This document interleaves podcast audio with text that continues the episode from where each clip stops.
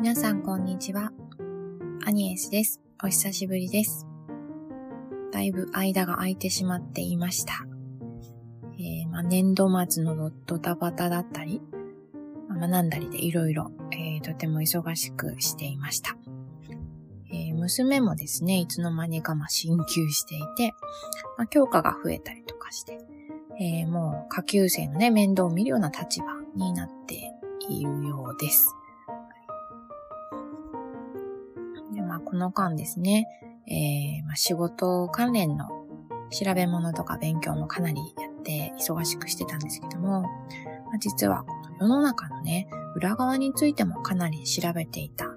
えー、数日、ここ数週間がそんなことをしてました。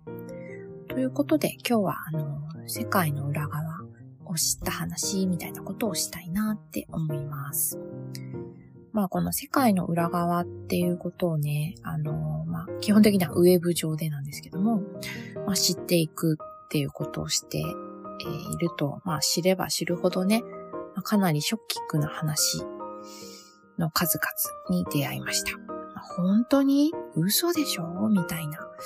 まあ、性善説でね、あの、育ってきた日本人の私にはとても信じられないようなことがたくさんウェブの中には転がっていました。これが全て嘘だったらどんなにいいだろうかって思いながら、えー、まあ、そうは言っても同じような話がね、ゴロゴロ、えー、いろんなサイトで出てくるので、ということは、まあ、フェイクっていうね、まあ、デマみたいなものもあるかもしれないですが、まあ、どうやら事実も混じっている、まあ、かなりの割合で、えー、事実があるようだということでした。もう本当にね、あの、私みたいな庶民には理解できない世界ですね。なんでそんなことをしなきゃいけないんだろうな、みたいな感じ。まあ、詳しくはね、ちょっとここではお話しできるようなことではないので、あの、興味がある方は、えっ、ー、と、今からお話しする内容からもとに、もしかしたらキーワード引っ張っていってもらえたら、えっ、ー、と、見つかるかもしれないですが、かなりひどい話です。まあ、とはいえ、皆さん、えー、日本がね、どんどん貧しくなっている、いっているっていう国だということは分かってるかなと思います。えー、まあ、スイスのビジネススクールの IMD っていうところが毎年発表している世界競争力ランキングっていうのがあるんですけど、2020年の日本はなんと世界34位ですね。もう2019年から4位も落としているので、もうずっとどんどんどんどん下がっている。まあ、そこが抜けちゃってるような状態です。本当にこう先進国の G7 入りしている国ですか？と疑いたくなるような、事実がそこにはあるんですね。実はこの調査、えー、日本はかつて1989年から4年連続で1位に輝いていた時代があったんですね。その時はジャパン as number one とかって、えー、言われて、まあ、世界からもてはやされていた、えー、そういう時代がありました。そのなんかね、ナンバーワンっていう日本のね、栄光を未だに引きずっていて、テレビとかでたまにクールジャパンとか、まあ、日本のね、技術力についてやってたりすると、まだまだいけるんじゃないか、みたいな感じで、のんきに思ってる日本人がね、かなり多いんじゃないかって思うんですけど、まあ、私もそう思っている一人でした。えー、そして実際日本はね、この30年でどんどん貧しくなっていっているんですね。株価の推移を見てみますと、まあ、1989年を100とすると、アメリカはニューヨークダウ、えー、9.27倍までアップしています。えー、イギリスはね、そこまではいかないとしても、えー、2.76倍で、まあ、アップしてます。日本を見てみると、0.57倍と、この30年でね、株価が半分になっちゃってるっていう状態なんですね。この30年何があったんだよ。マジかよっていう感じです。えー、国内総生産 GDP を見ればですね、各国のね、コロナ対策、比較して、まあ、成長率を出しているんですけども、まあ、日本のね、ぐだぐだな対応を見て、えー国のね、成長力に影響しているっていうのは納得なんですが、まあ、成長率は各国各国と比べて最低という楽印を押されてしまっているような状態です。えー、あとですね、世界の企業トップ50社っていうのもあるんですけど、そのランキングにも30年前は日本企業がずらりと並んでいた時代がありました。えー、今ではトヨタがかろうじて入るくらいとなってしまっています。えー、例えばですね、平成元年の、えー、ランキングを見ると、1位は NTT とか、まあ、住友銀行とか富士銀行とかね、も今合併して名前変わっちゃってますけど、えー、東京電力とか、えー、ありますね。まあ、そういう日本の企業が名をつな、連ねていた時代がありました。まあ、こういうね、あのー企業ランキングみたいなものはいろいろなところで作られてるので、かなり、あの、そのランキングによって変動はあるんですけども、まあ、来年以降の予測っていうのを見ていくと、唯一入ってるトヨタですら、えー、消えてしまっているっていう状態です。まあ、なんでトヨタが消えちゃってるかっていうと、あの、電気自動車、EV 車の波に乗れてないからっていうところなんだと思いますね。今ね、テスラがかなり、あの、入ってきてますけども、まあ、ただ私はこの EV 車に関しては、あのクリーンとかエコとかっていうようなイメージが一般的にあるかと思うんですが、それに対しては、えー、反対です。なぜかっていうと、EV 車のバッテリーがありますよね。EV 車を走らせるためにはバッテリーが必要なんですが、このバッテリーはまあリチウムイオン電池って言いますけども、まあ、それに使用されている天然鉱物、まあ、コバルトっていうものがあるんですが、まあ、それが、えー、枯渇状態なんだそうです、えー、しかもその採掘する環境はかなり劣悪で、まあなんか子供があの労働させられているような、えー、環境だったりとか、かなり危険なね、え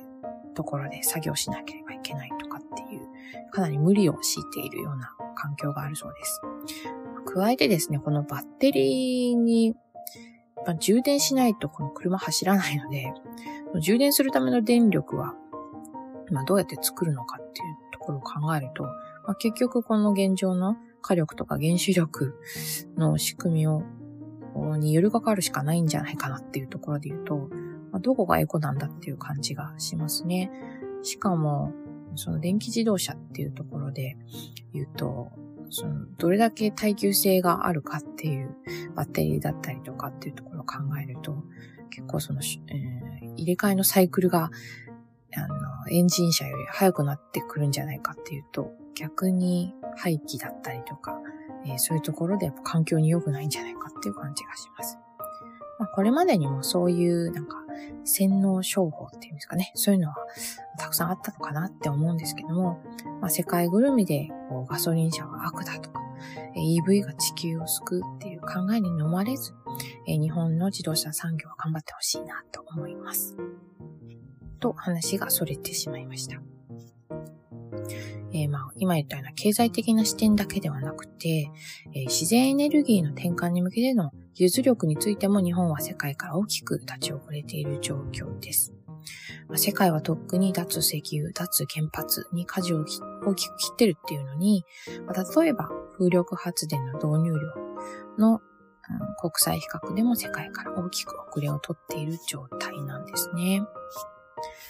あとは、えー、心の面でも最低レベルとなっている国なんです。例えば自殺率。えー、先進国としては最悪の世界6位というランキングに上がってます。中でも若者の自殺率はワースト1です。女性の自殺率も世界3位と、まあ、目を覆いたくなるような現実がそこにはあります。えー、幸福度ランキングでも世界62位。ジェンダーギャップ指数も、まあ、最近出ましたけど、121位、えー、という結果になっています。というのが、まあ、日本の現実、現状なんですね。こういうなんか暗い現状、皆さん知ってましたか？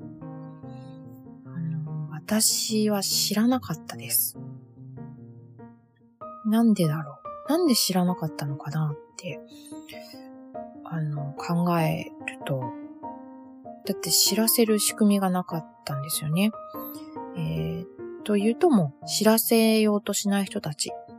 そういう仕組みがあるからなんですね、この国には。だって、報道の自由度っていうランキングも、あの、世界ランキングもあるんですけど、日本は世界72位とかなり低い報道の自由度がほぼないという、かなり規制されているという意味合いです。まあ、それはテレビを見てたら、どのチャンネルをつけても、もう大体同じようなニュースしか報道してませんよね、朝から晩までね。そういうのを見ると、あの、自由度は全くないのかな、もうお決まりのニュースのみを報道しなさいというようなお達しがあるんじゃないでしょうか。報道っていうのは、あの、正しい日本の現状を広く伝えて、国民の意識をより良い方向に向かわせたりとか、国民一人一人に考えさせたりするようなことが一切行われてこなかったんですね、この国は。なんでかっていうと、まあ、バカでいてくれた方が、というか、まあ、知らないでいてくれた方が都合がいい人たちっていうのがたくさんいるんですね、実は。まあ、私ずっと前なんですけど、このブログの中で、フェミニズム文学の82年生まれキム・ジヨンっていう本を読んだ時の話を書いたことがありました。そこで気づいたのは、戦争というものが人の心をねじ曲げてしまうということが、まあ、このフェミニズムとか、えー、なんだろう、こう女性差別みたいなところにつながってくるんじゃないかっていうことに気づきました。まあ戦争というものがなかったら、まあ男らしさとか強さっていうものを男性に、男性は求められずに済むわけですから、まあありのままの自分でいいという人たちが住む国に、まあジェンダー問題っていうものはそもそも起こるはずがありません。えー、だから性別にとらわれなくていいわけですからね。だから戦争って何なのっていうところを思いました。なんで戦争を起こさなきゃいけないの？みんな仲良く暮らせないの？っていうか、朝鮮戦争と言いながら、アメリカとかロシアはなぜ介入してくるの？まあ大体アメリカですよね。なんかこう世界の警察的な振る舞いをしてるけど、貧しい国で戦争が起きるのはなぜなんでしょうか？武器はどこから出てきたんでしょうか？どこかの国が、どこかの組織が武器を渡してるんじゃないの？戦争を起こすために。戦争してくれた方が得をする仕組みがあるからなんじゃないか？というところまで気づきました。まあそこまで気づいていろいろ調べてみるとですね、世界を裏で牛耳る組織があって、戦争や天災を引き起こしているということが分かりました。今、大流行りのあれも、どうやら正体はないものなんだそうです。ちょっとこのあたりはね、ちょっと調べればわかることなので、ぜひ興味があれば調べてください。そういう、なんか仕組みに気づいてから、まあ、いろんなね、えっていう小さな違和感の連続に納得がいくようになりました。